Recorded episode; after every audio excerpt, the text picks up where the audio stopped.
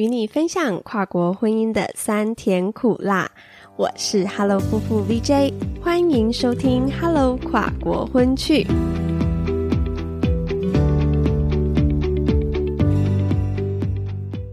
g o m o s t a 我是 Hello 夫妇 VJ。哇，暌违了好久的新单集，让你们久等了。这几个月啊，忙着搬家、养胎，到语言学校上课，准备日检，同时呢，线上教学、家务、读书，好几头烧。终于在十二月初考完日检之后，可以稍稍的喘一口气，赶快来剪辑上架 Podcast。那目前呢，孕期迈入第八个月。一天天观察，感受着身体的变化，一波波如海浪般的胎动，随时随地都有个小生命在和自己互动的感觉，真的很奇妙。之后啊，会再录一集《Hello Hello Life》，与你们分享这些日子以来的生活与收获。今天这一集呢，其实是今年年初一月，我人还在台湾和 Alan 台日远距的时候，与人在美国的朋友 Christina 跨海录音的。那个时候，因为 Omicron 日本紧急锁国，所以临时航班取消，没飞成功，在台湾多卡了三个月。所以呢，我就毛起来约访了好多朋友录 Podcast。那为什么拖到现在才发布呢？讲起来自己也有点汗颜。就是啊，后来赴日之后忙得团团转嘛，就先跟 Christina 报备说，不好意思，这一集会晚一点上架，要让你等一下。他就很贴心的回说：“完全没有关系啊，这是你的频道，就做你想做的，慢慢来，你的生活更重要。”所以我就很心安理得的拖到现在了。好笑的是，年初录音的时候，他肚子里面的二宝即将临盆，到现在二宝都满十个月了，都还没有上架。上周我就跟他说：“哎，你这集终于要上架了，还好没有欠过年。”他还很可爱的回说：“太棒了，那我就是压轴。”没错，Christina 就是这样一个豪爽的女生，所以这集就是要来聊聊她是如何挥别一段曾经论及婚嫁，最后却戏剧性结束的多年恋情，遇到现任先生 Philip 之后定居美国，两人的婚姻磨合。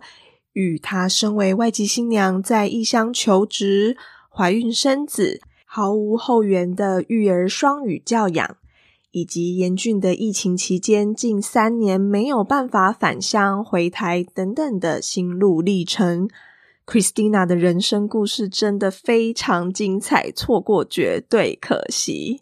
那你准备好要听 Christina 和 Philip 的故事了吗？我们就开始喽。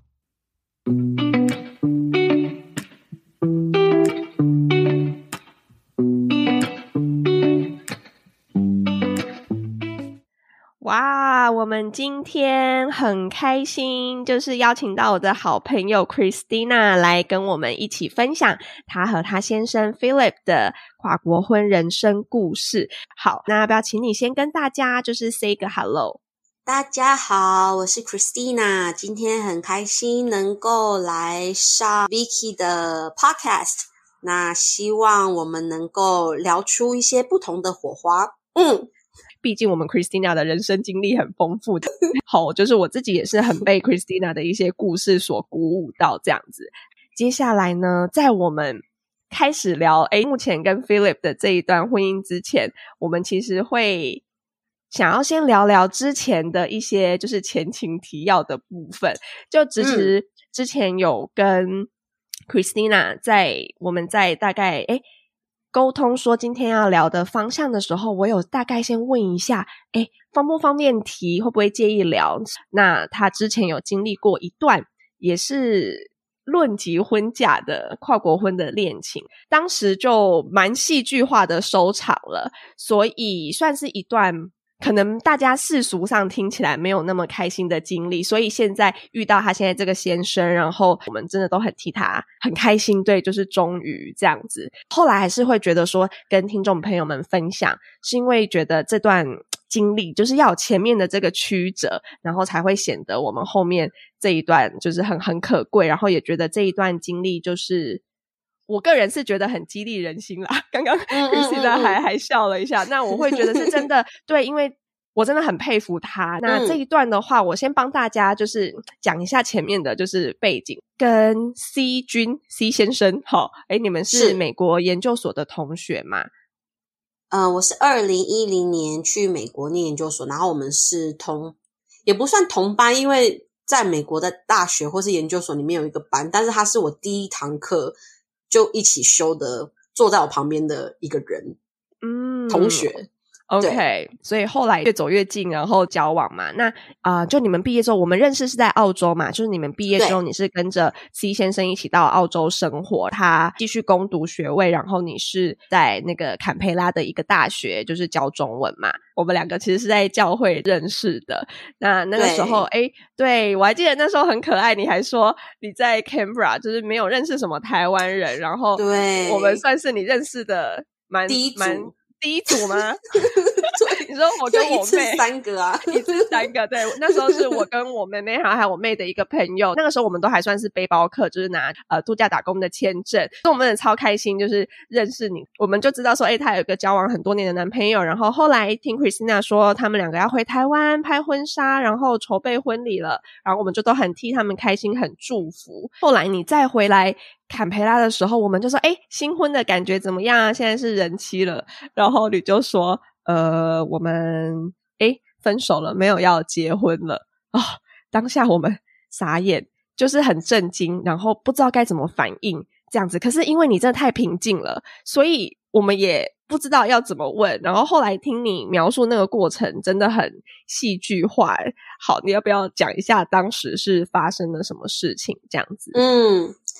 我记得那个时候好像是要年底的时候，然后我那个时候就跟你们说我要回台湾，然后最主要就是因为要拍婚纱照，然后那个时候我好像也是预计十二月，反正就是会年底以前回来就对了。然后我记得那个时候，因为这件事情发生，我记得我们已经全部嗯的准备的东西都已经完成了，就是拍婚纱，然后找。那个婚宴的场地，然后什么新密摄影师那些，就是全部都已经准备好了，然后都 ready 了。然后，因为我们那个时候的计划是在隔一年的，应该是我如果没有记错的话，四月还是五月的时候要再回台湾办那场婚宴。所以，我们那次其实回去就是把所有的事情都弄好，所以我们之后就不用在婚礼之前再回台湾处理这些事情。然后，我记得那个时候他是。要去拍完，他会直接从台湾飞去印度继续做他的呃研究，所以是他先离开台湾。然后我记得他是在走了之后，就是他已经到了印度之后，然后那个时候我还在台湾，因为我好像是会多留个一两个礼拜才回澳洲。嗯，然后他好像就是在一次的可能我们在 Skype 的时候，然后他就说他想要缓一缓。婚礼的日期，他就觉得明年四月可能对他来讲有一点 maybe 太快了，太赶。对，可其实这件事情是我们已经准备很久了，所以我并不知道他觉得赶是赶在哪里。反正那时候我就跟他说不会啊，因为我们都已经弄好了，你为什么要要延后那个婚礼的时间？然后他就说，他觉得我们之间还有一些。问题还没有解决，他就觉得他想要在结婚之前，就是把这些你知道我们之间的一些问题，maybe 是沟通上面的问题。嗯，其实他，我觉得他最基本的想想法是，他觉得我们在沟通上面有一些问题，但这些问题其实不是单纯是语言，就基本上就是我们的可能想法上面的沟通啊。嗯，啊，有一些需他觉得需要更。进步的地方，那他希望把这些事情都呃 fix 好了之后，然后我们再进入婚姻。那对我来讲，我觉得这不是一个很好延期的理由，因为我觉得就算我们现在把这个问题解决了之后，结婚还是会有很多很多的问题。那也可能我们在 fix 这个问题的过程当中，我们又有别的问题。那我们是怎样？对我们那是怎样要 fix 到？全部的问题都消失，然后再结婚嘛？那因为我觉得这是不可能的事情，所以我就跟他说，我觉得这样子不 OK，我我不我不喜欢这样，然后我觉得我的父母也会很不高兴，因为我们为了这些、这些呃婚礼上面的事情，我爸爸妈妈已经帮我就是处理，嗯，处理了很多小小的、大大小小的对啊杂事，对，所以我就跟他说我不能接受，所以就是还是照常举行。那他就说他真的没有办法。那反正到最后谈的结果就是，那我就说那我们就分开吧，因为我就觉得我们这一关都过不了，然后你又在那边斟酌于一个我觉得根本不是问题的问题，嗯，那我觉得没有理由继续走下去。嗯，我觉得主要是因为就是提出说，哎，婚前有一些事情要沟通，这可以理解，也可以沟通。可是，但就是如果他心中有这样的想法、这样的问题的话，应该是在你们两个决定要结婚之前，或者是你们头都已经洗下去之前，就是你已经都拍了婚纱、筹备婚礼。我觉得你心里在意的点，也不是说你自己，而是。你牵扯到的人已经就是太多，你让爸妈、家人这么就是劳师动众，然后现在你要怎么用这样的理由去跟爸妈说？哎，我们婚礼要要延后，是因为这样的理由，就是会觉得很对不起爸妈跟家人。应该是你你那时候最大的顾虑应该是这样吧？对，嗯，对你就是很毅然决然的就就说好，那那那就分开吧，这样子。这个我也觉得你很有勇气诶。对，就是你那时候是怎么样的想法？你怎么会就就想说好，那就算了，就这样子。就是毕竟是一段这么多年的嗯感情，然后也都已经对到了要要结婚的这个时候了。对，是是他哪一个点让你觉得说不行，我真的不能再这样下去了？我我我就觉得算了，嗯我觉得可能有一点是因为我记得那个时候，二零一四年嗯七年前，所以那时候我才二十，可能二十，诶，这样是几岁？就是我没有到就是一定要结婚的那个年龄，哦就是 OK OK，还所以年轻啦，还年轻对这样子，嗯，对我就是，嗯当然，我觉得年龄当然不是一个最重要的问题，但是我觉得还有一点是因为我自己那个时候的想法是，对于这个人，其实我没有嗯。百分之百的确定。哦，OK，对我就觉得说他人很好，可是其实我们、我知道我们个性上面，嗯，有些地方是我没有办法忍受，就是我在嗯嗯嗯。尽我的力气去忍受他的某些个性上我没有办法忍受的地方，但是对我来讲是很辛苦的。嗯然后也还有一点是因为我爸妈还有，可是我的家人可能一直都没有到非常喜欢他。OK，对，嗯。那又到了就是这个关键点，我就会觉得说，那他们一定会更难接受他，，对，那我嗯。就觉得说，既然如果到最后我爸妈是从勉强可以接受你到完全不能接受，不能接，受你这样的一个理由，嗯、那我自己方面也就是没有办法，我那个时候不是百分之百确定嗯。嫁给这个人之后会不会幸福，或者是是不是一个嗯。正确的决定。我觉得两者加在一起，然后我就觉得说，maybe 这个点是上帝跟我说，好了，就到这边。嗯，刚好给你一个 post 键，让你去再认真思考他是不是真的是适合你的人，他最后临门给你来这一脚，这样子。真的，不然就真的嗯就结了。对，也还好，当下做那个决定。那那时候喜帖什么有发出去了吗？所以这件事知道就只有你的比较近，就是比较亲的亲友们，嗯，哦对亲近的亲友。OK，嗯，因为如果真的喜帖都发出去了，这样真的比较拍高带。对，幸好那嗯时候喜帖还没发出去。对啊，那那爸妈跟家人们就是听到这件事情，他们有他们的表示开心吗，表示开心。OK，他们会觉得说：“哎呦，终于眼睛张开了，是不是？”对呃对好对，就是就是我现在想起来，就是因为那个时候，我当然当下分手当下我很难过，然后我妈妈人也很好，就是因为那时候我在台湾嘛，嗯，我记得我第一个反应就是我就下楼，因为我们是用 Skype 分手，然后我就把电脑合起来，然后我就走下楼。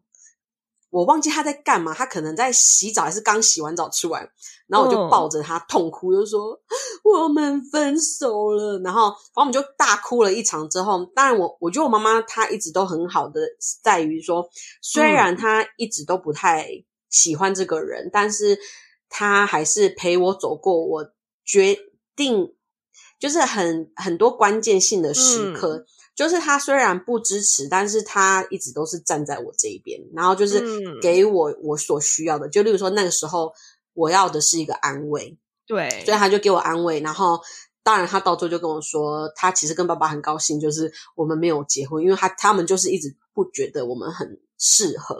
嗯，然后。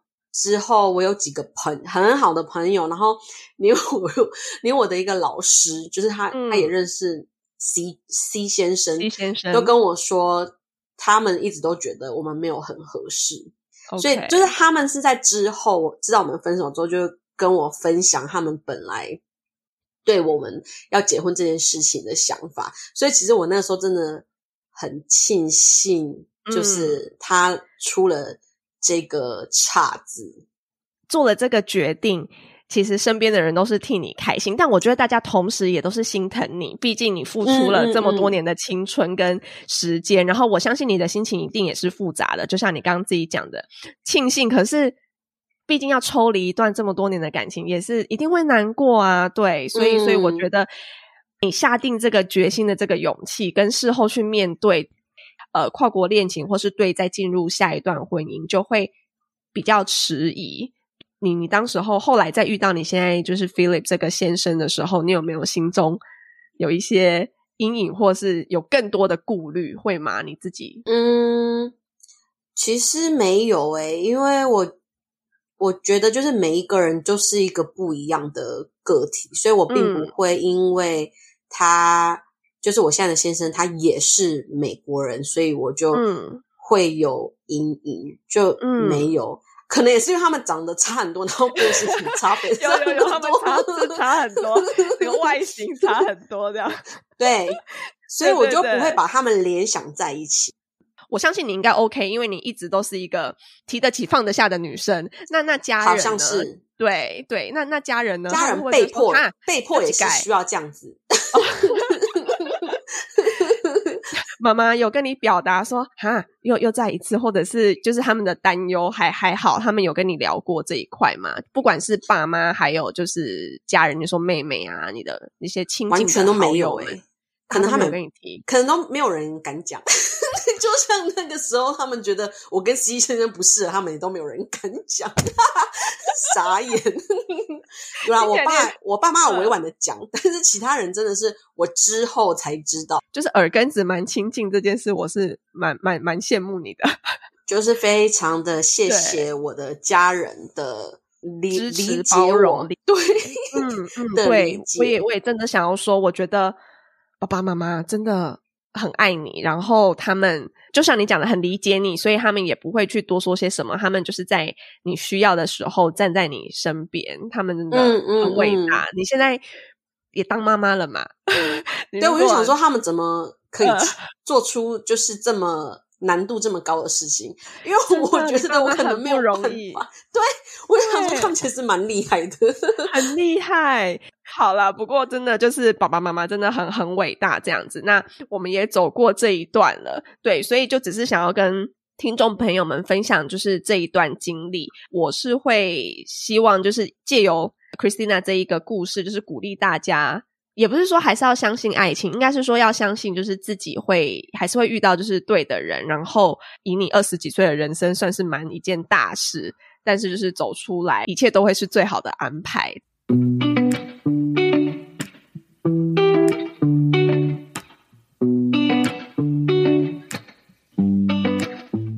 我们现在就是要来聊聊，就是这一位的故事。我们 Philip 就是现在的先生嘛。后来我们再次看到的时候。在 Facebook 就是公布的时候，这个已经是个喜讯了，就是已经要结婚了这样子。对，所以要不要聊聊说，哎，是怎么样跟现在的先生认识的？刚好我弟在芝加哥有一个一个研讨会，还是一个，反正他就要去那边做一个 presentation。嗯，对。所以就那个时候，我们就想说，哎，那我们就全家人 都一起去，因为我叔叔住在离芝加哥附附近的一个州，所以。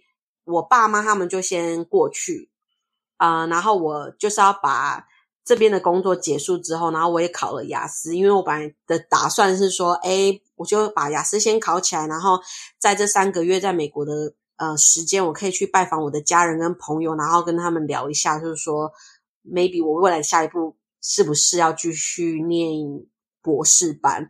所以那个时候我才想说，我就先把雅思考起来。我考完之后，我才到美国去跟我的家人会合，这样子。对，然后就是在那三个月在美国拜访我的亲朋好友的时间，就认识了我现在的先生，这样子。嗯，对，好，就是缘分。对，所以那时候就认识，然后所以就在三个月之内，你们就是进度神速认识，然后对彼此有感觉，然后想说要交往看看这样子嘛。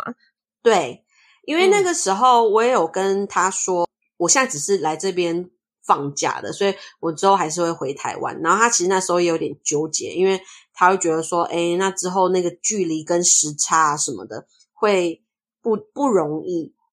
可是他，因为他也是基督徒嘛，然后他就一直在问上帝这件事情，然后上帝那个时候就一直跟他说：“你要把握这个女生。”虽然他说他那个时候其实有别的人选，竟然，我觉得你们两个真的都很对彼此开诚布公，哎，好，很好，很好，很诚实。对，我们两个对彼此都非常的坦诚。然后他就他就跟我讲这件事情，我都觉得很好笑。我想说，OK，那既然上帝都这么讲了，You know，我们就必须要。试试看驯服，对对 对，要臣服，然后我们就是试试看命运的安排，这样对。所以就因为我之后十月初就回台湾，对对，然后就开始远距离。那他有爱香随来就是台湾看看吗？有，那个时候他因为那个美国的十二月中大概就是开始放圣诞假期，所以嗯哼，对他就是想说，那就在这一个。哎，好像是两个礼拜的时间吧，然后就来台湾找我，然后顺便就是认识台湾这个地方，因为他他其实他说他以前小时候有一个最好的朋友就是台湾人，就是他妈妈是台湾人，所以他有听过这个地方，所以他就觉得说，哎，那刚好也可以来看看我。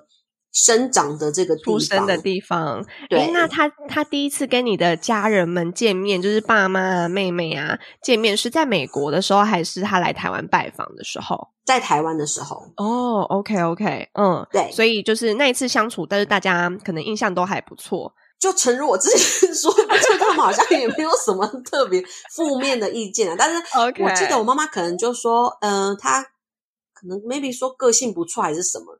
就是至少是跟 你知道之前那个人是很不一样，先生有 他那个个性上是有有被有被加分的这样子，就是对对对，然后比较有礼貌，嗯嗯，OK 哦，这个赢很多赢很多，好，然后后来我记得你又到国外去工作，你们继续远距这样，对，那个时候我很幸运的就是我从美国回台湾之后，我又找到了一份在国合会的。一个工作，他就是派遣台湾的老师到我们的邦交国去教中文。我就想说，哎，就是也是一个很好的机会嘛。然后那个时候我就是选择去博流，对我就用行李收一收，然后就飞去当华语老师。嗯，一年。对，OK。那那时候你是不是想说啊，反正都远距了，就是台湾、美国跟博流美国差不多真的没差，呃，真的没差。呃，所以你们就这样远距了一段，哎，有有到一年吗？还是一年多？然后男方就是就就求婚了，这样子。学校放暑假，所以我就从博流飞去美国看他。他就是在那个时候求婚的，所以其实我们那时候还交往不到一年。我记得你有分享过，一开始就是朝着以结婚为目标，就是前进交往。对。嗯，我们因为我们其实都一直有在讨论，就是结婚这件事情。嗯，就是在我还没有去美国找他的时候，也是有在讨论。所以那那一次我去，我我一直觉得他 maybe 就会是会跟我求婚，但是什么时候哪一个时间点我无法确定。但是我自己心里是觉得说，他应该会在 either 是我那一次去美国，或者是因为那个时候他也。有考虑九月会再来博流找我，我想说应该就是六月或九月了。哦，所以你们远距的时候就两个人飞来飞去，有就是你有空就你飞美国，然后他有空就他飞博流这样子。嗯嗯嗯嗯，好。那他最后是在哪一个时机点求婚的？来分享一下求婚的故事。这样，那个那一次就是我去美国那一次，就是六月的时候。然后我记得那一次我只有停留可能 maybe 就是两个礼拜的时间。然后我是在我快要回博流之前，我们去露营两天一夜，然后我就觉得说，哇，两天一夜，然后就我们两个人，而且露营，然后在那个大自然之下，然后又可能有星星什么的，对，非常的浪漫。这个时间点应该就是他的时间点了。嗯，结果就是我们两天一夜回来之后，就是这件事情没有发生。然后我说，哈，哦，好吧，那可能是我多想了，他可能九月来博流才会跟我求婚。所以我记得我们嗯露营第二天回到就是他的家的时候，我就我就想说哦，反正就很放松，想说好了，那这件事情就是不会发生了。然后他就回家就说，哎，那我们就是休息一下，等下我们要去超市啊，跟我的一个朋友见面。然后我就想说，哦，好啊，好啊。然后我那时候想说很累嘛，露营回来都很累，然后我就想说，那就随便穿了一件洋装，因为那时候是夏天，整个素颜跟他一起去见了他的朋友。然后那个女生她其实很年轻，她大概才十八岁上下，是她教会的一个妹妹。然后我之前就有见过她，所以就是我是知道这个人的。然后那一间超市，它其实不是超市，因为它就是一个很大的卖食物的地方，但是它里面有卖热食，所以我们就是可能进去点个点心啊什么的，然后有在卖现做的寿司。嗯，然后我就跟那个妹妹点。点了一些东西，然后菲菲就说：“哦，那你你们先把你们我们现在买好的东西，就拿到那个超市外面的椅子上去吃。然后，因为我想要点一个现做的寿司，所以你们就不用等我，你们两个就先去外面吃你们买的东西。这样，然后我们两个就想说：哦，好啊，好啊。那我就跟那个妹妹坐在外面。”然后，因为我其实不太认识那个妹妹，但而且你知道年龄上有差距，对，所以我就没，我们就这样有一搭没一搭在那边聊。我想说，菲菲为什么还没回来？怎么还没有回来买个寿司？为什么那么久？因为已经可能已经过了快十分钟。嗯，然后我就在那边一边看那个出入口的地方，然后他到底要不要回来了？然后终于他就拿着一盒寿司，对，回来了。然后就因为吃一吃，我刚刚也有吃我自己的东西，然后又现在又吃他的寿司，所以就是吃到后来寿司只剩下大概一两块的时候，就大家都停在那边了，就没有人再去动了，吃不下。然后他就吃不下，真的吃不下。然后他就只说：“赶快啊，这个是你喜欢的口味，赶快吃啊！”我就说：“可是我吃不下了。”然后就说：“没关系啊，就只剩下就是一一个啊，我可以吃另外一个。”然后我就说：“哈，可是我真的很饱哎。”他就说。没关系，你给我把这个吃完。这个是特别，就是去，就是跟师傅说要，可能 maybe 是做特特制的，对对。然后我就非常心不甘情不愿的，就是嗯，就是夹了最后一块，嗯，对。然后他就，我就一夹起来，我就发现那个寿司的盒子底下有一张纸，哦，然后它上面就是，嗯，对，因为那个寿司的盒子是塑胶，然后透明的，然后它是。贴在那个寿司盒子的底下。我一直听到最后叫你夹最后那个寿司的时候，我就是自己脑补说，那应该是藏在寿司里，可能你吃一次就咬到一个戒指。结果不是，不是，他没有。对，好，OK，是一张纸条。OK，那纸条上面就一定是写说，他就对，他就用英文写说，Will you marry me？然后我就，然后我就我就傻眼，然后那个妹妹立马拿起那个手机拍。然后我想说，所以他从头到尾都是在 say 那个，就是等待那个等待，妹妹就是在等待杰克。然后他就走到我的椅子的旁边，然后就跪下来。然后因为他我记得那天风超大，然后把我们两个的脸，尤其是我的头发，整个吹的跟那个萧伯一样。然后 跟妹妹在那边录，然后他就拿起了那个戒指，他就说，他就又问了我一次。然后我我应该是跟他说 yes，应该吧。应该嘛，你都我那时候忘记，你那时候是不是只 care 自己？说天呐，干嘛这个时候我这很丑，我素颜风又这么大，你那时候是不是只 care 这件事？对，我就想说，Oh my god，竟然是这个时间点，超傻眼！真的，拜托，就是天下男性，你真的要求婚是要给惊喜，没错，但是女生都会很介意啊，至少就是 Q 一个我们妆法 OK 的场合，好吗？对啊。后来他就把那个戒指戴上去之后，我我第一个反应就说：“天呐，你这个戒指也太大了吧！连我要掏到我的大拇指都 大拇指还嫌大，就是那个戒指真的对，就是那个戒指真的超大，就是大到一个不像话。我就说：天呐，连我塞到我的大拇指还觉得很浪。然后我就立马跟他说：快点，我已经快要回博流了，你在哪里买的？我们赶快去，就是 resize 这个戒指。”对，所以那个妹妹也很可怜的，就是录完影之后又陪我们去那个百货公司，要把这个戒指缩小。所以那一天就这样状况不断，然后忙到你自己都忘记你到底是不是 say yes 这样，应该是 say yes 把那个应该是应该是 either yes or OK OK 好，我们要把影片调出来再重新看。后来这个影片有有公诸于世嘛？就大家有看到那一天就是狼狈的样子。我就是我记得我当天我呃发给我的一些好朋友跟我的家人。然后我是在婚宴那一天，我也有放给就是来的宾客看，人家有心好不好？就是至少有求婚这个动作这样子。对，呃，好，所以后来就就开始筹备婚礼了吧？对，然后之后就是开始想说，哎，要在哪里拍婚纱？你看，again 又要拍婚纱，again 要拍婚纱。哎，你们在台湾拍吗？还是在美国？啊，没有，我们在博流。我就想说，哎，抓紧时间，而且博流很美嘛，所以然后刚好当地竟然也有。就是拍婚纱的摄影师，而且是日本人，所以我就定，对我就定了那个摄影师，然后幸好他们也有提供少量的婚纱让我选择，所以就是他九月来的时候，我们就是一边就让就把这件事情在博流完成。哇，很棒哎！OK，所以就就拍了婚纱。那你们就是整个结婚仪式啊、婚宴啊，就是台湾、美国两地跑吗？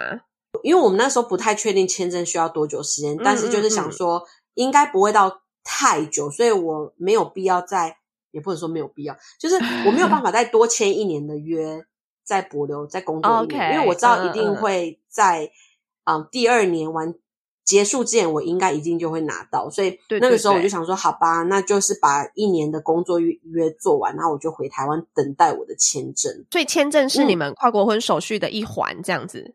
对我，我记得那个时候我们好像也是可能，我就是一边等待那个签证，然后就一边就是开始准备那个婚礼的东西，就是台湾的跟美国的。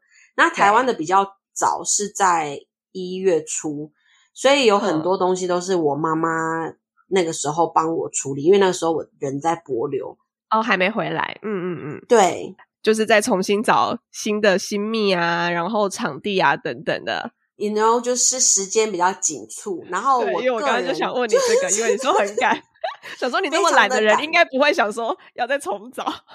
对，而且我这个人就是我不是一个梦幻的女生，我就是觉得只要 OK，然后时间上就是人家也都 OK，那我就我就我也 OK，我就是所以那个时候我就跟我妈说。之前就是跟 C 先生的那个那次，我看中的那个婚宴的场地，就是我最理想的。我就是觉得它是最美的，所以我就跟我妈说，就是那一间。如果他有跟我们时间可以配合，那我就要订那一间，就是同样的。然后我妈妈就傻眼，她就说：“啊，这样子不好吧？”我说：“哪里不好？这个场地很好，我就喜欢这个场地的颜色 什么的。”然后我妈妈就 想说：“啊，反正她说不过我。”呃呃呃。你妈是不是突然有点触眉头？她觉得就是之前毕竟有不好的回忆，你怎么还会想要用一样的？可是说不知你就是很实际的想法啊！就之前都做过功课啦，这就是我最喜欢，这我最好的。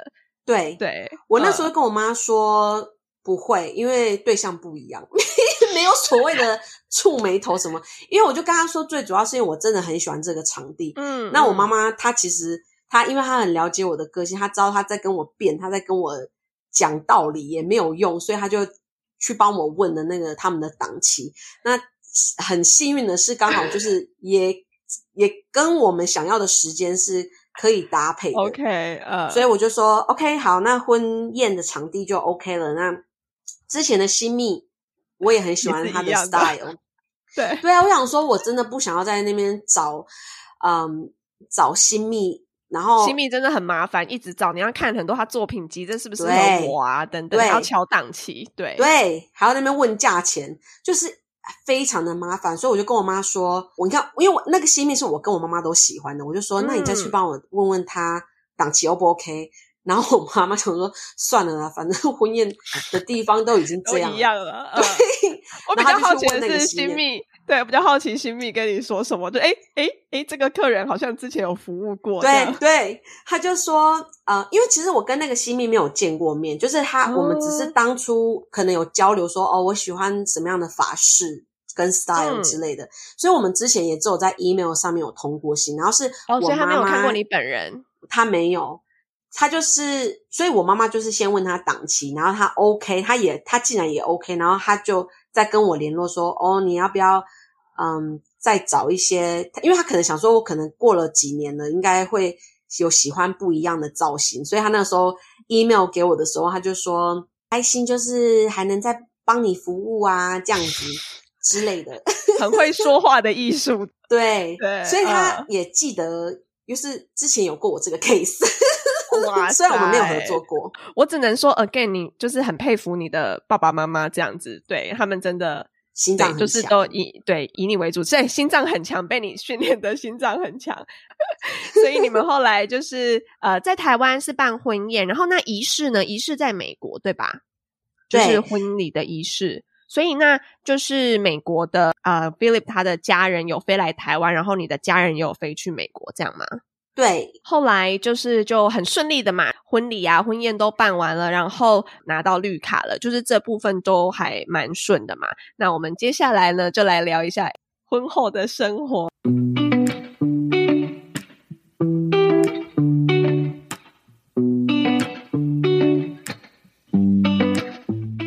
有没有在婚后生活中一些观念上的磨合？就是对于家庭啊，对于工作生活的，磨合，我觉得一定有，而且很多，尤其是一嗯些非常细小的生活习惯。例如说，就是桌子怎么擦，就是一个非常深奥的学问。呃呃就是这件事情，我们真的一个子一个吵到一个爆，因为我就是问了问遍了我的朋友们，因为我想要他们用他们的说法来支撑我的理论，因为我们家就是擦桌子，就是用一块抹布，然后用清水，然后就是擦嘛，这样对啊，就把抹布弄湿，然后就擦啦。对，然后就干净了，就干净了。对，那他他是他家不是这样擦吗？还是他对个人？他家不是这样擦，因为 obviously 那是他妈妈教他的。他就是好，他就是看我都这样擦，然后他就是很疑惑，就说你这样根本就是没有办法把桌子擦干净。我就说没有很干净啊，你看，他就说没有，你只是把灰尘擦掉，那个油渍什么的，就是细菌什么的，那个看不到的都还在上面。我说不会啊，我们都是这样擦。他说对，你们你们就是这样擦，所以你们都不会擦桌子。我说哎、你这什么意思？就是我们家的人都这样擦，然后我妹也这样擦，我朋友也这样擦，我不知道哪里嗯有不对。他就说，呃，你擦桌子就是要用那个清洁剂，你要喷一嗯喷，然后才擦，因为那个清洁剂才可以杀菌，这样才能够有效的把就是细菌都把它清理干净。要不然对你只是用清水擦，他说这样子还是很脏。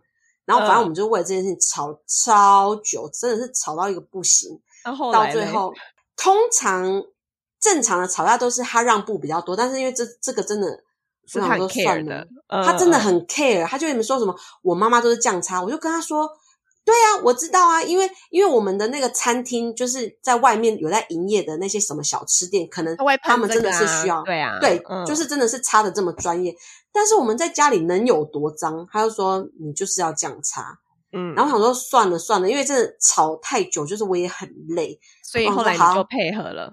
对我就是难得的配合了。嗯，OK，不过这样也好，因为你知道现在后来就疫情嘛，这样子对你们也是好的，对，就是多一层防护啦，对啦，有没有？对好，现在在疫情期间，这件事就变得很合理，哎 就对啦，对啦，对啦，然后也鼓励啦，好不好？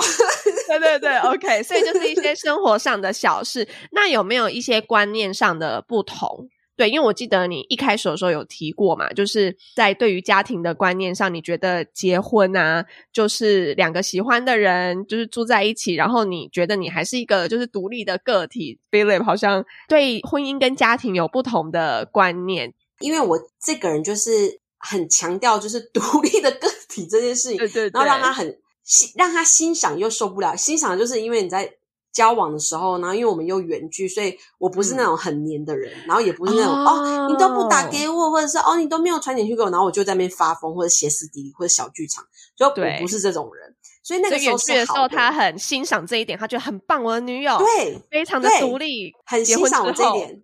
对，然后他就想说，你现在结婚就是两个人就是一起，就是两个人是一体。然后你为什么一直在那边强调你是个独立的个体？他就会觉得很傻眼，他就会觉得说，现在我们现在是两个人，所以有什么事情都要互相讨论。嗯，就是不管是小事大事，你就是要让我知道，就是不是因为我不信任你，而是因为我们现在是。一个一个大个体，对对对对，一个大个体，嗯，对，对他来说，他可能觉得就是一个尊重啦，就是今天不管是大小事，他都希望可以 involve，就是他可以参与，然后彼此都知道这样子。对我记得你有提过一一件事，对不对？就是有因此而发生一个争执，就是在你对呃在求职的过程中，就是我可能 may maybe 那个是第一次让他。就是跟我很郑重的讲这件事情，OK，就是第一次很郑重聊这个问题，这样吗？对对对对对对，OK，嗯，对，他就是有一次那个时候我在找工作的时候，然后那个老师他自己主动打来问我说，我有没有兴趣去他们学校教？然后因为那个时候这个工作不是我特别去申请，就是可能那个老师不知道哪里。有我的联络方法，反正他就自己打电话来，然后我那个时候就非常的兴奋，因为在我们这周要找到一个华语教学的工作，其实不太容易，所以我那时候就非常的兴奋，我说天呐，天上掉下来的礼物！老师在就是打电话给我的时候，我就立马爽快的答应了。我就想说，哦，好好好，就是 OK，of course。挂断电话之后，我就非常兴奋的打给我老公说。就是你知道，刚刚这个系主任他打来，就是呃要给我这个工作诶然后他就说：“那你说什么？”我就说：“我当然跟他说好啊。”然后他就有点傻，他就说：“可是我觉得你应该要先问我。”我说：“可是我知道你一定是支持我的。”他说：“对我支持你，但是你应该还是要先跟我讲一下，然后我们两个讨论一下。虽然你可能知道我的答案是 yes，但是。”你还是要先问我一下，然后你也可以先跟那个老师说哦，那可不可以让我先跟我先生讨论一下，然后我再我再跟你答复这样。他说这样也是可以的啊。然后反正我那下当我当下非常的不解，我想说天呐，我以为你会为我开心，结果你还在那边给我说教。那后来你们就有很慎重的聊这个问题，这样子。对，我记得那个是这一个。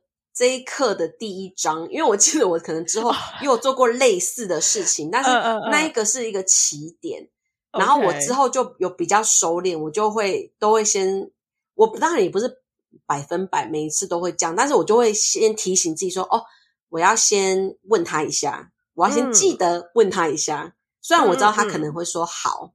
所以他的问他一下，其实也不是 ask for his permission，也不是要征求征求他的同意，而而只是他希望他能够知道这件事，然后他还是会让你自己做决定，只是他希望他可以先知道，是是这样吗？对他就会觉得说，我希望这个决定是我们两个人一起做的决定。哦，OK，对，哼哼哼。对，就像就像他讲，你们是一个大个体了，好，所以就很像。我现在突然有一个画面，就是一个人，然后有两颗头这样子，没有，是你们大个体。对对对，一个大个体。所以呢，A A 要做决定要问一下 B，好，B 要做决定问一下 A。对，就是他觉得你们是一体的啦，应该是说你们是一体，然后就是不管这个决定是 for 你个人还是 for 这个 family，他都希望他可以参与。我觉得是对。对，因为其实我我觉得他在这方面做的还算不错，因为他真的是那种大小事，对他都会先问我。呃，可是我完全可以理解他，对啦，就是他，这是他，他希望你们可以一起做决定，所以你现在已经比较习惯了。对，哦，这样这样也好，就是互相互相，我们不要说妥协，我们就是说就是互相就是磨合，然后。一起练习啦，就是一一起练婚姻的，对一个婚姻的经营这样。那这是你跟他的相处嘛？那跟美国的亲友呢？因为毕竟你是你知道外籍新娘，就是人嫁到美国去嘛。对，那跟就是他的爸妈、你的公婆，然后还是他的亲友们的相处情况如何？你们我记得你们是没有一起住对吧？你们对。非常的反对，就是婆媳住在一起，因为因为我记得我那个时候结婚之前，我就有跟我先生说过，讨论过这件事情。因为其实，在国外也很少人真的是婆媳住在一起，对。所以这个一直都不是我们的问题。那虽然像我们现在住离公婆家也大概开车不到十五分钟，但是因为我公婆他们这两年退休，所以他们其实大部分的时间也是在巴拿马，就是他们住巴拿马，然后就可能偶尔三四个月或半年回来一次。所以我其实看到他们的见面的次数，可能 maybe 一年就看到我婆婆可能 maybe 两次三次，然后看到我公公多吃一点，因为他回来比较勤。所以 maybe 每三个月看到他一次之类的，是一个很美丽的距离耶，跟频率。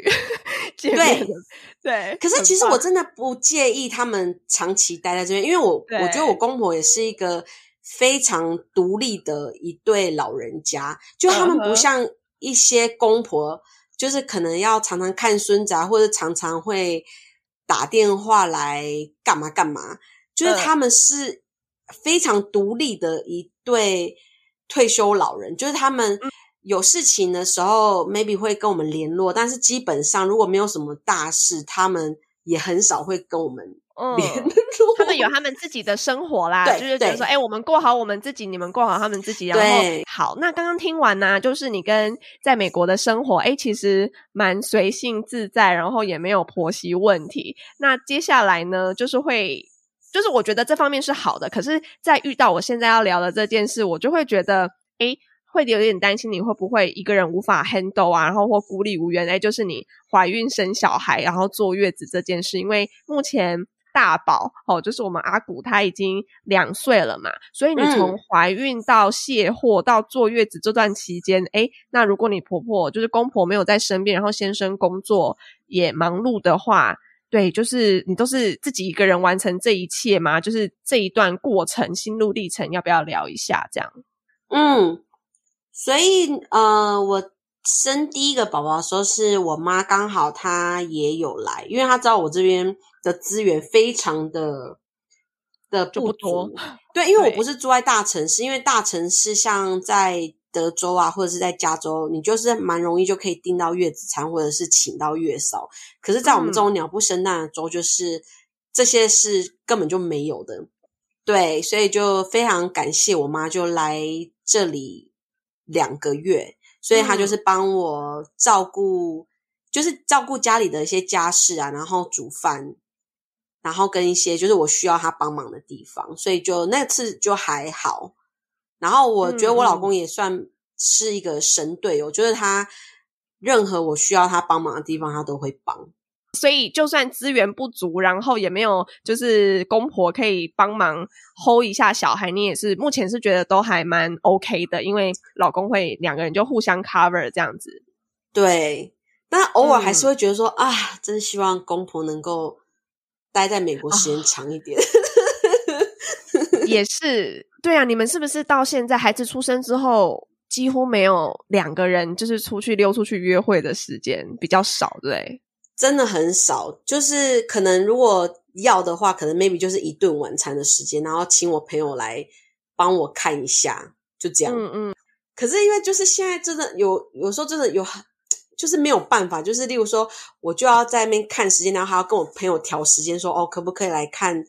就是帮我看宝宝这样子，嗯嗯，对啦，我觉得就算有宝宝，而且你们二宝又快要对啊，哎，还有还有多久要要出生？现在目前几个月？就是倒数一个月。对呀，你看之后又更对啊！我先替你先生哭哭一下，对，真的，所以我也是想要心，对我我还是会觉得夫妻生活还是要有啦，所以。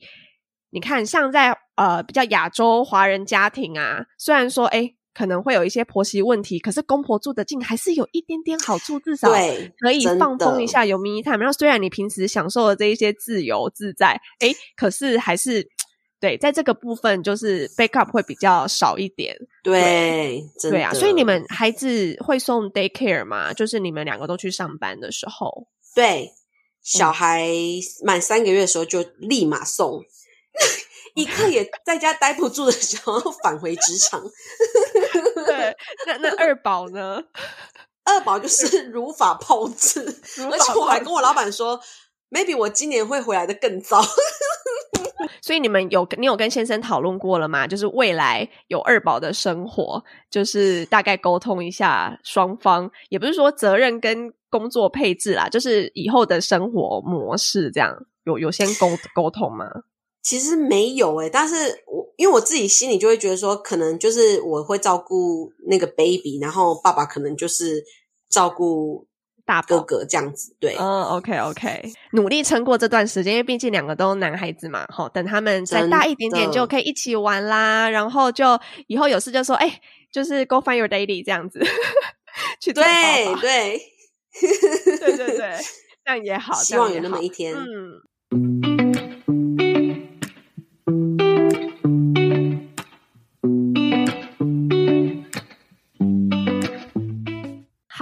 再来呢，就是想要聊一下，诶，对我们刚好提到外籍新娘这一块，因为 Christina 也是我目前访问的这几对夫妇是第一对，不是住在台湾，然后是真的你是以台湾人的身份，然后嫁到美国去，就是在异国生活嘛，所以在异国生活当然就是会有异地适应啊，然后跟找工作啊，然后离家千里远，就是遇到这两年很可怕的 COVID，就是疫情的部分。所以我们先来聊一下找工作这件事好了，因为我觉得异地适应你应该还好，因为毕竟你有在那边常住过，就是读研究所的时间也有工作过嘛。那找工作这一块，因为毕竟这次身份不一样，是为人妻、为人母了，跟你那时候刚毕业。单身一个人，就是找工作有一点不太相同，地点也不一样，就是这个州嗯可能工作机会比较少嘛。对，就是这个心路历程，跟我们就是分享一下这样。我觉得我在这里找工作还算蛮幸运的，就是嗯都还蛮快的。我记得那个时候我一拿到绿卡没多久，我们就从有一个叫 Tosa 的城市，然后搬到因为我学生工作关系搬到现在住的这个城市。然后我就想说，哎、搬到新的地方，那也拿到绿卡就可以开始找工作。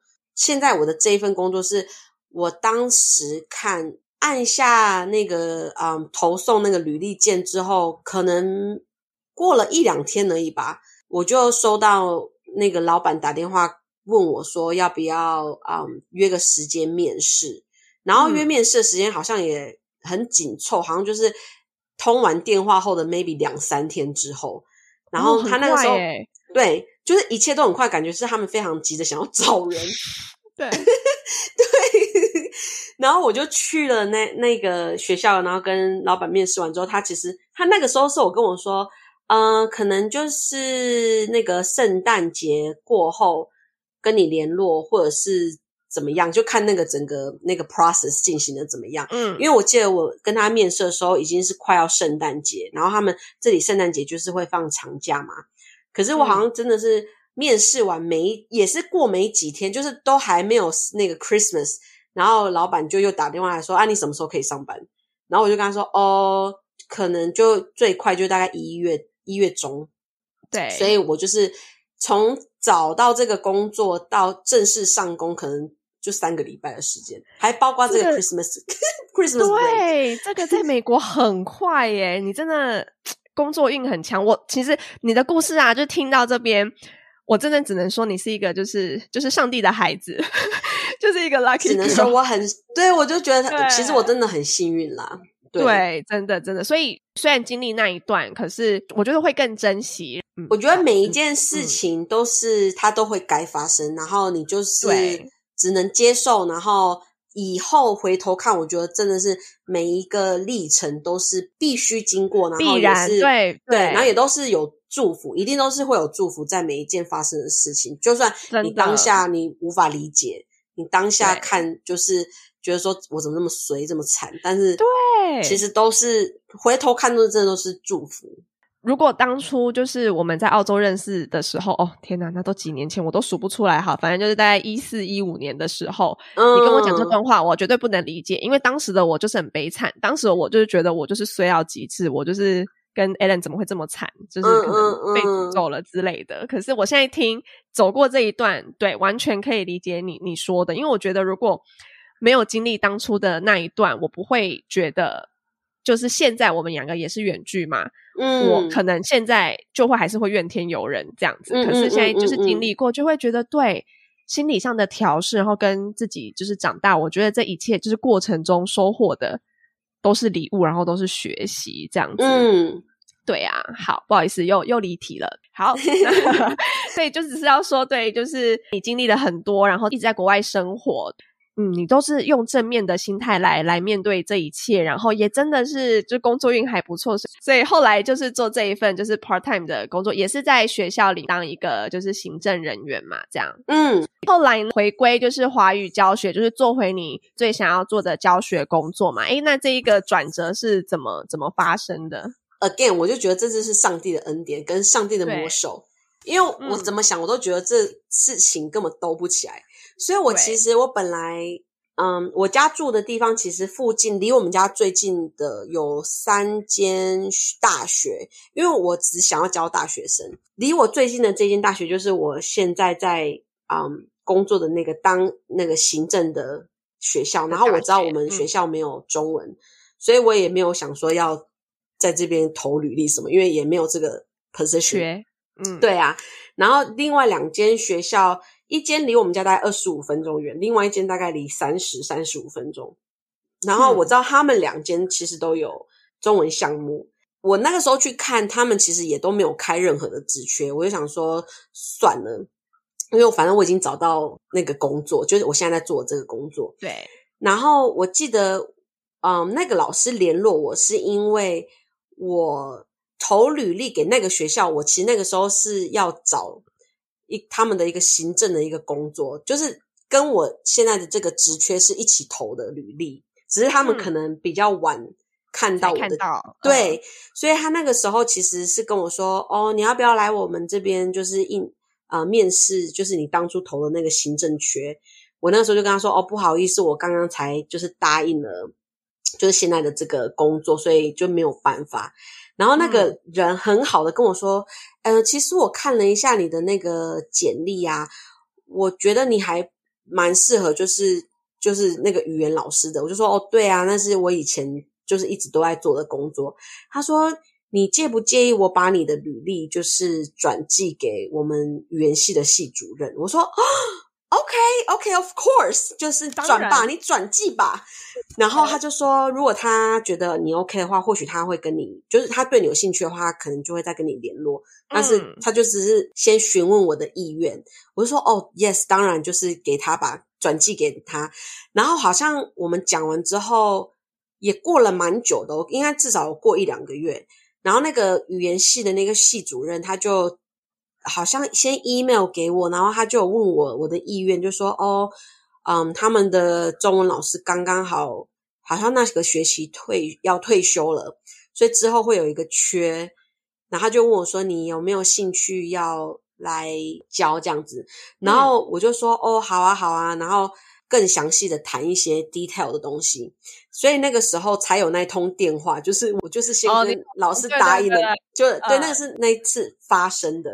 OK，所以答应了老师之后，然后我就过了好像一两个月，我发现我怀孕，然后就又跟老师说，嗯，不好意思，就是可能工作量会太大，然后幸好那时候也还没开学，对，所以我就跟老师说，我可我可能要很不好意思的，就是先把这个工作推掉这样子。嗯，然后老师因为也是女生，她也有小孩，所以她就是很能够理解，理解，对，他就说，哦，好，没有关系啊，那就再看之后怎么样。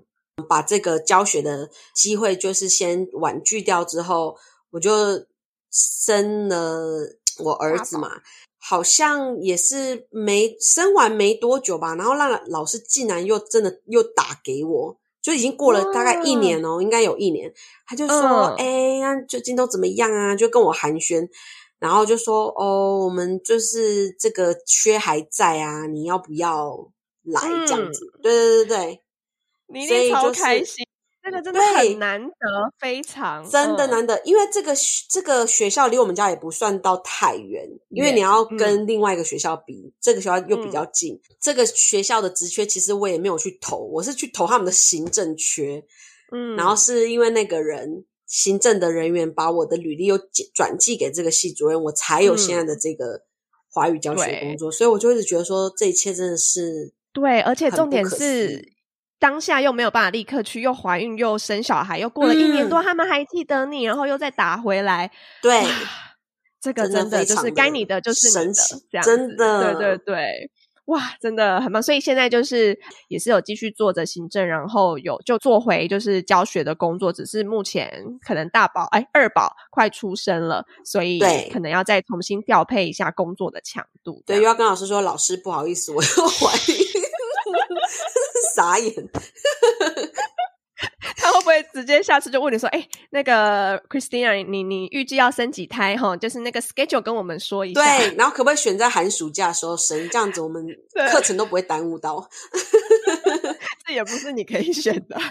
对啊，对啊，嗯。不过对我真的觉得，对，就是上帝的恩典，就是很 lucky，然后也都有把握住这样子。对呀，对，而且真的在在国外是真的比较能够兼顾到。就是 work life balance，你还是可以就是做自己有成就感、有收获的教学工作，然后一方面哎继续的可以育儿啊，然后经营家庭这个部分这样子。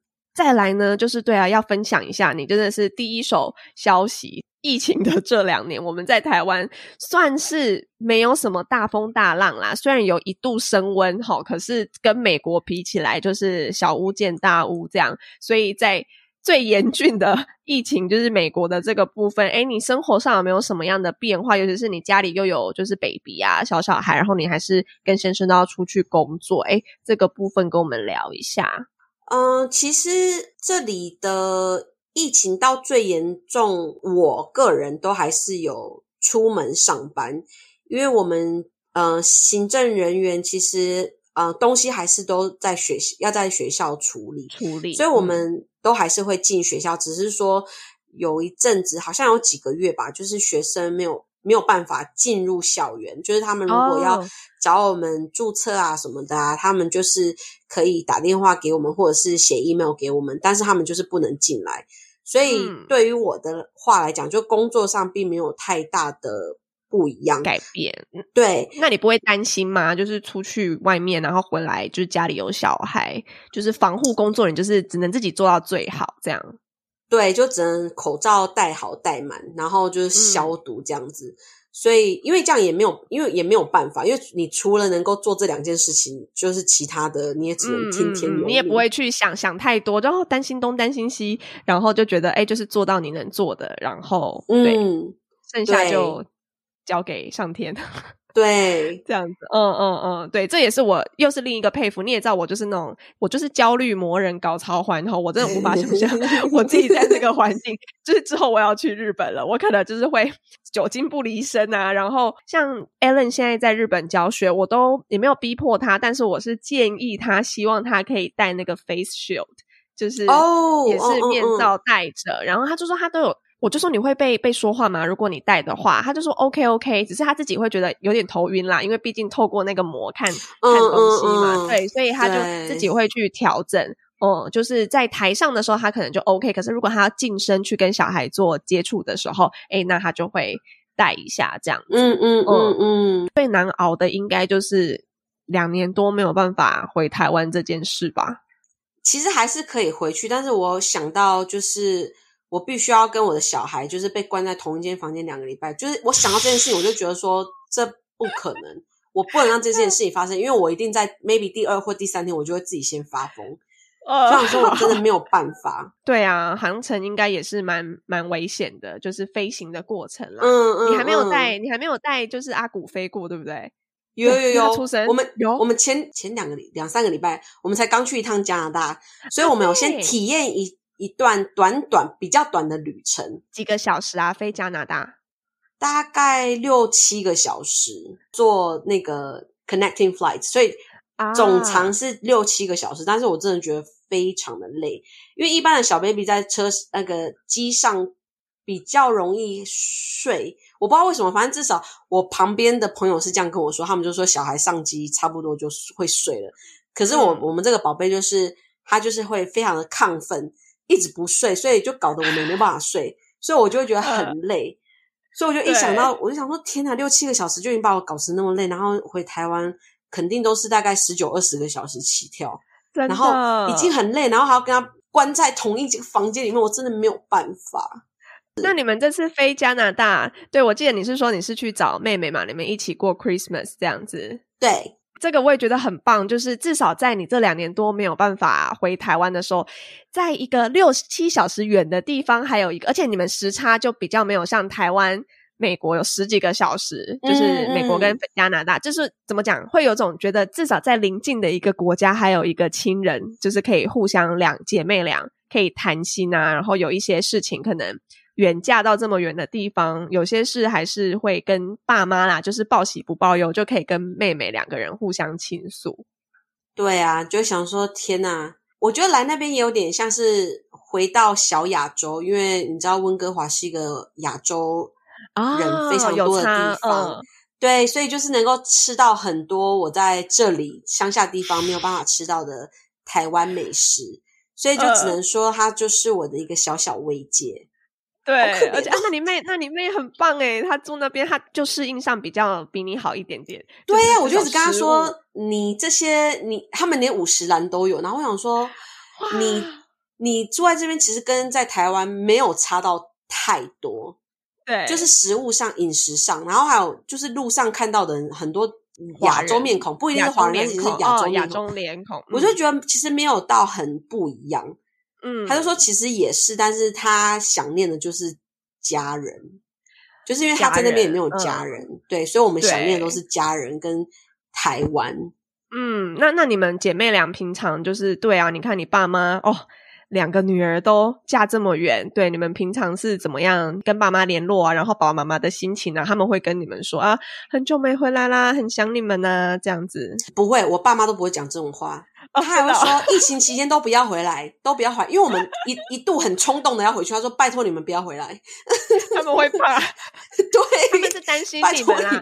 我觉得这两个心情，第一就是怕，而且怕被猎物追，因为毕竟台湾真的是哦很可怕，就是压力会比较大啦。你们回来，他他们在亲友间，他们压力也也大啦。这样，然后第二个，他们也是担心你们啊，就是像我刚刚讲的，航程也是，嗯，就是会接触到很多人事物，也是蛮危险的，这样。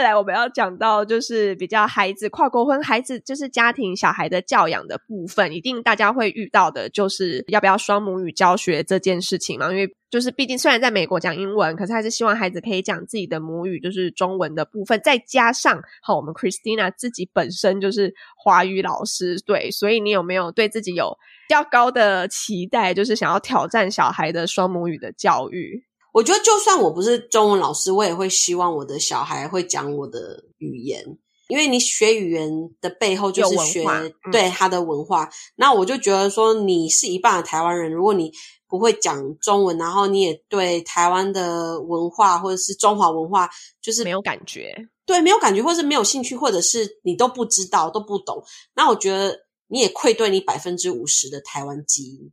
真的，嗯，对对对，没错啊，是这样，嗯嗯，所以所以你你是在这部分就是双母语养成教育，你有做了哪一些就是尝试跟实验呢？目前为止，我觉得我我现在目前还没有做到太多，是因为他也还小，但是我就是只要是我们两个人在讲话，有时候爸爸也会在，但是如果只是那个 conversation 只有我们两个人的话，我都一定只跟他说中文，嗯。然后他就是跟爸爸说英文，然后跟你说中文，这样。对，然后因为我老公也算蛮支持我这件事情，所以他就算我老公在我跟小孩在对话的时候，就他也不会介意说我们在讲中文。对，因为我记得你也有提过嘛，就他自己本身也是一个这样的家庭，对吧？之前有聊过，你老公是四分之一的菲律宾血统，就是公公是关岛吗？对。对，关岛加菲律宾混血，然后婆婆是巴拿马人，所以她从小是妈妈也是都是跟她讲西文嘛。对，所以她知道这样家庭成长的孩子的话，对，所以她自己是是赞同这件事情的。就是她这是一个她以前就自己本身经历过事情，所以她并不会觉得哦很奇怪啊这样子。对，主要不是奇怪，是我听很多跨国婚家庭是另一半就是先生啦，会觉得麻烦。哦，对他们会觉得说啊啊，在家里就是讲英文，大家都听得懂，怎么要要在就是他们可以理解，可是他们会无法坚持，因为他们会觉得很麻烦。哦，然后后来渐渐的，就是台湾的这就是另一半，就是我的那些女生朋友们就会他们也不是放弃，可是他们会心有余而力不足，因为先生、嗯先生也没有不支持，可是就没有持续去做。因为我觉得这个是很需要双方都要很有原则、很坚持，这不是一件嗯容易的事情。对，啊我觉得我老公有一点蛮好的，是因为他本身也会想要学中文，所以哦就是我们在是你学生吗？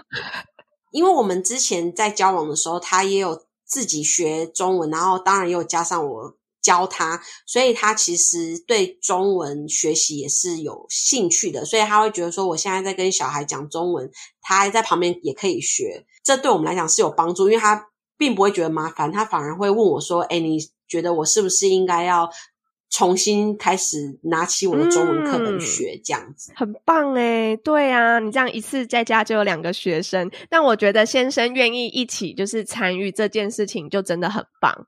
对对他也可以跟着孩子一起学习。那未来哦，等疫情比较和缓，你们一起带着孩子回台湾的时候，诶，那这样他跟你家人的距离呀、就是那种沟通上，然后孩子的部分也可以跟阿公阿妈就是讲中文，我觉得这个都很棒。这样子，嗯。那有没有目前不是你有感受到，哎，你们的努力有一点回馈？最近有发觉有什么成果吗？我觉得我的小孩，maybe 他是因为他是双语，然后我有听人家说双语的小孩，尤其是老大，他们嗯。讲话的时间会、比较晚，比较晚一点，对，所以他其实也是这两三个月比较愿意开始讲话，然后嗯。他可能两三个礼拜之前，他就是开始会说出一些中文的单字，虽然可能发音并不是最标准，但是其实我听得懂。他就嗯。是因为我都会念一些中文的童书给他听，所以他有时候他会记得里面的几个单字，然后他会有时候突然讲出来，然后我就会嗯。吓到，然后我想说，对天哪，他竟然他会讲中文，对、嗯。他记得，然后他前几天我在数一二三的时候，因为他通常只会听我讲一二三四，他不会跟着数，可是嗯。他竟然就是我说一，我就在那边比一，然后他就说他一其实没有讲的很好，但是我比到二跟三的时候，他就是很大声的说二三四，然后啊后面又都不太会念这样子，呃可是他至少他会讲，然后他也让我知道说他知道那是什么意思，然后我就超感动，我想说天哪，我完全可以想象在那个当下你有多感动，而且哦，对，光是听你讲，我也觉得会很有成就感，会觉得天哪，我的努力，我的坚持有有成果，这样子。就是我教的，因为就是在这里，除了我跟他说中文，没有别人，所以他一定是从我这边学的，对，所以我就真的非常的感动。对我想说，哦，我的宝贝，就虽然怪腔怪调，但是就是他懂，他听得懂。他听得懂，呃，很棒哎。你有跟你先生分享这件事吗？有马上跟他讲，然后就是他也很开心，因为我觉得我先生这点也很好，就是他知道他现在中文有在进步，然后我先生也会为了这件事情他很开心。嗯，他也想要一起进步，跟儿子一起就是成长的这个感觉。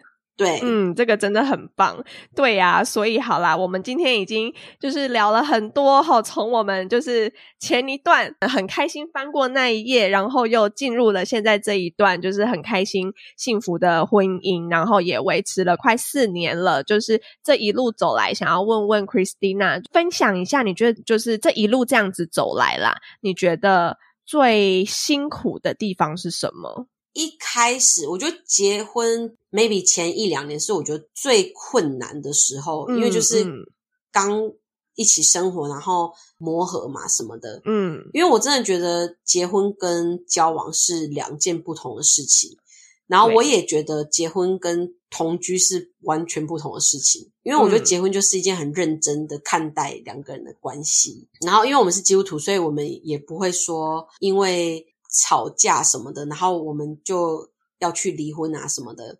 虽然说我必须承认，就是我就是前几年我不小心说出口，然后就造成我老公心中的阴影。但是呃我觉得他也是因为他自己很坚持，他就会都会提醒我说，我们 there is no way out 这样子，嗯，所以你就只能想办法解决问题，就是你不能放这弃。呃，这一句话 "There's no way out" 这一句我老公有讲过，哎，对，然后他还说 I'm stuck with you，然后我说你没有，不要这样讲哦，台词一模一样。他常常都跟我说 "It's too late"，OK？他都会跟我一直讲说你已经没有机会了，来不及了。这样子，对对对，听的当下会来，可是也会有一种幸福感，会觉得说对对对，就是要有人这么坚持，然后就是好，我们要一起努力，这样子。对，嗯，对，所以就真的是调整我自己，不要太想只想着我自己，嗯，然后也不能太独立。应该说你可以独立，但是你要意识到说你旁边还有另外一个人，所以我觉得这是对我来讲比较困难的事情。对，就是你的人生主词要改一下，就我们常讲的那一句嘛。对，从你跟我变成我们这样子。对对，未来思考的任何的方向做的每一个决定，都是以我们为为为主体这样子，然后也是两个人一起经营这个我们的生活，我们的家庭这样。对，那再来就是，哎，刚刚讲的是比较辛苦，那你觉得很幸福的地方呢？我还是像我刚刚讲的，我觉得这一直以来的经验都是我觉得。必须的，然后我也都很感谢有这些经历的存在，这些事情的发生。对，因为你如果要问我说，你想要从你的人生抹去掉哪一段记忆，我会觉得没有一段是我想要抹掉，我都觉得他们都有存在的必要。现在回想起来，就觉得说，就是当然是很谢谢我老公，他也在这几年对我非常非常的包容，因为我真的觉得能够跟我。好好相处的人，除了家人，我真的想象不出来还有哪一个人可以。但是他可以，所以我就会觉得他很厉害。就他竟然可以包容我的我的脾气，就是因为我的家人有时候都会受不了我，更何况是一个跟我没有血缘关系的人。我懂，我也常这样想。我觉得我老公太厉害。对，我就想说他真的很厉害，谢谢他。然后他也都很尊重我的每一个想法。他常常跟我讲，就是你要你要干嘛都可以，但当然前提之下就是他跟他讨论啊。对，前提 对有有，我知道，我现在有 get 到他的点了。对，你要做什么都可以，可是就是先让我知道，然后我们一起讨论过，OK，都都可以这样子。对，嗯嗯，对，这是你觉得很幸福的部分，就是找到一个很包容你、理解你、全然尊重你的另一半这样子。对。那最后呢，来给我们未来有可能会进入跨国婚的人来一句建议或鼓励，或者是劝退也可以。好，来看看你想要讲什么话。绝对不会劝退，因为我觉得每一个人都不一样，然后每一个人他们对象也都不一样，所以你不要觉得国籍或者是文化背景的差异，然后就却步。因为我真的觉得每一个人，你不要因为他国籍或者脸长得怎么样而判断他。因为最重要的是他的个性跟你合不合。所以没有国籍的问题，只有个性的问题。是的，OK，好，你算是目前为止我们本节目访问的第一个没有劝退的，这样，其他的人都就是希望你们可以想清楚，就是想清楚。然后那可是他们后来也都会说，你想清楚了，真的觉得这是你要的，那那就全力就是去 fight for it，然后去去做，然后去去坚持，对，就是去征求自己想要的。可是他们前面都会加一句想清楚，这样子。对，可是你讲的也也是另一个方向，我觉得很好啊。你就说国籍不是问题，个性才是嘛。主要就是今天结合的也是这两个人。那那当然，因为国籍、文化背景、生长环境不一样，会有在磨合上。因为本来婚姻就是两个人的磨合，可是在磨合上可能会有更多的挑战存在。可是呢，只要两个人就是互相包容、互相理解、互相支持的话，哎，就是什么问题都可以这样走下去。对。好的耶哦，不知不觉真的又聊了超多这样子。那今天很谢谢，对，真的一直岔题。哎，我再来考虑一下要不要剪掉。可是我觉得我们讲的每一句话真的就很真实，就是 就是很想聊的部分这样。对呀，我只能说。为什么我会想要录 podcast？就是我觉得它也是一个机会。你看，像我们两个从澳洲 say goodbye 之后，就没有什么机会好好的深聊这样子。那都是就是连友啊，就互相两个人就是照片暗赞留个言啊，最近过得怎么样？对，也不会有这个机会这样子深聊。那我就会觉得，哎，透过 podcast，然后也不是访问，我觉得很多时候就是我们两个真的在聊天，然后把它记录下来，是对于我们两个。年少轻狂，或者是就是青春的一段就是回忆的记录，然后也希望说，哎，这个故事分享出去，可以帮助到现在在迷惘的听众朋友啊，或者是有也有人可能会因为你的故事而受到鼓舞跟激励，这样，那也就是非常谢谢我们 Christina 今天来上节目跟我们聊聊天，然后来分享。那最后就请你跟我们的听众朋友们一起来 say goodbye 吧。Hello，跨国婚趣，我们下次见，拜拜。